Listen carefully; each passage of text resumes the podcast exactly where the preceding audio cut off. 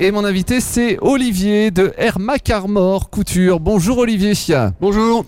Alors on va parler de couture. C'est la couture, ça vous est arrivé quand comme ça Vous êtes tombé de temps petit Alors moi, c'est pas tout à fait la couture, c'est plutôt dans la machine à coudre. La machine à coudre. Même ouais, si, euh, voilà, moi, ma femme fait de la couture, elle a une mercerie. alors. Oui, Et euh, en fait, pendant le Covid, on s'est aperçu qu'il y a beaucoup de monde qui cherchait désespérément un réparateur. d'accord, Moi, je suis électronicien de formation. d'accord. J'ai mis la main dans la mécanique depuis, euh, depuis tout petit, quoi. Euh, Les moteurs de voiture, les boîtes de vitesse, tout ça. Et euh, bon, on s'est dit, il faut en faire quelque chose parce que y a- les réparateurs partaient à la retraite les uns- les uns derrière les autres. Donc, j'ai changé de métier et je suis revenu rejoindre ma femme euh, pour ouvrir un atelier toute marque de réparation de matériel de couture. De matériel de couture. Donc, je couds un petit peu quand même pour montrer aux gens comment fonctionne leur machine. Ouais. Mais je suis surtout là pour, euh, pour refaire les machines, les refaire fonctionner. euh. Parce que habituellement aujourd'hui, quand on a une machine à coudre qui fonctionne plus, qu'est-ce qu'on en fait Eh ben, on vient de nous voir, Oui. bah, ah. moi Mais ou mes a- confrères. Avant, avant, euh, Avant, c'est-à-dire il y a bah- des personnes, on va dire, ils vont jeter leur machine et en racheter une autre. Il y, a- il y en a, oui, qui savent pas, donc ils se disent, ouais, de toute façon, c'est pas cher, je sais pas, euh, ça part malheureusement en déchetterie. Ouais. Quand c'est pas euh, malheureusement jeté en poubelle n'importe comment.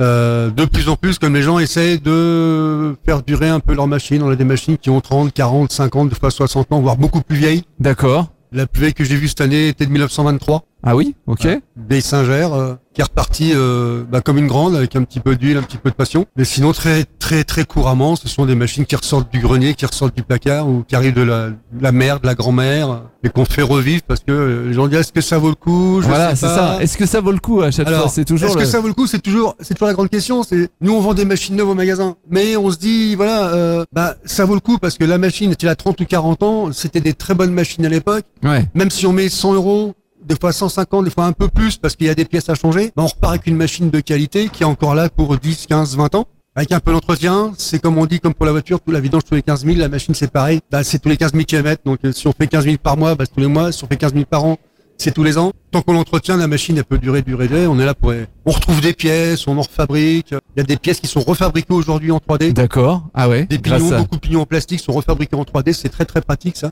Ça permet de faire revivre des machines qui ont 40 ans et elles repartent. euh, voilà. Tant que le moteur tienne, euh, on y va. C'est compliqué de réparer une machine à coudre C'est alors c'est une mécanique qui peut être simple d'un côté, extrêmement complexe de l'autre. La machine de ma grand-mère, elle faisait de la coupe tout droite, elle, elle avançait, elle faisait des points tout droit, c'était Ouais. c'est assez simple. Et puis petit à petit, on, a- on s'est mis à faire des machines qui vont faire des points un peu dites fantaisie, avec des mouvements. Et là, plus on a de points sur une mécanique, plus bah là, je suis en train de, de refaire entièrement un bloc cam. C'est vraiment de l'horlogerie, quoi. On Ouais, a c'est des ça, pignons mais dans c'est ce tous que les je sens. voyais là. C'est, euh, on a l'impression qu'il y en a, et il puis y a la des machine. pièces dans tous les sens. euh, C'est euh, Ouais. Alors, faut avoir des connaissances en mécanique pour ces machines-là, bien sûr. Et puis les machines modernes sont bourrées d'électronique, ouais, euh, plus ou moins fiables suivant les marques, bien sûr.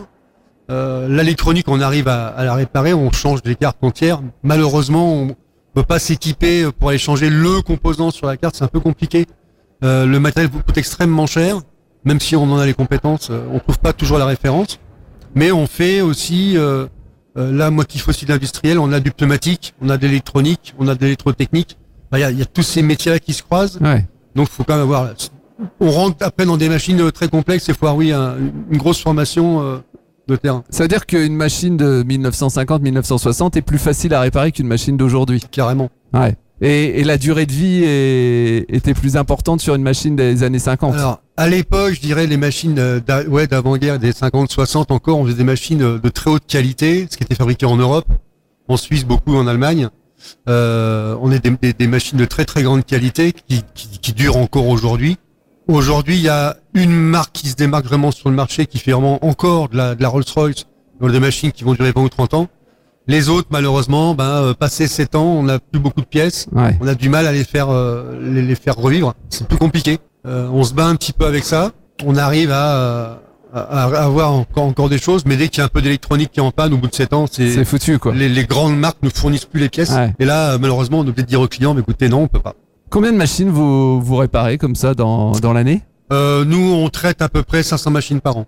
D'accord. Alors, tout confondu, la machine familiale et la partie industrielle. C'est ça. ouais. Ah ouais, il y a plusieurs. euh, les, les particuliers euh, viennent vous voir. Comment ils vous ils les ont- particuliers viennent alors. C'est quoi euh, C'est le bouche à oreille euh, qui Il y a le fait que- bouche à oreille, il y a euh, les pubs sur Google, euh, enfin l'internet en général, euh, les réseaux sociaux, etc. Ouais.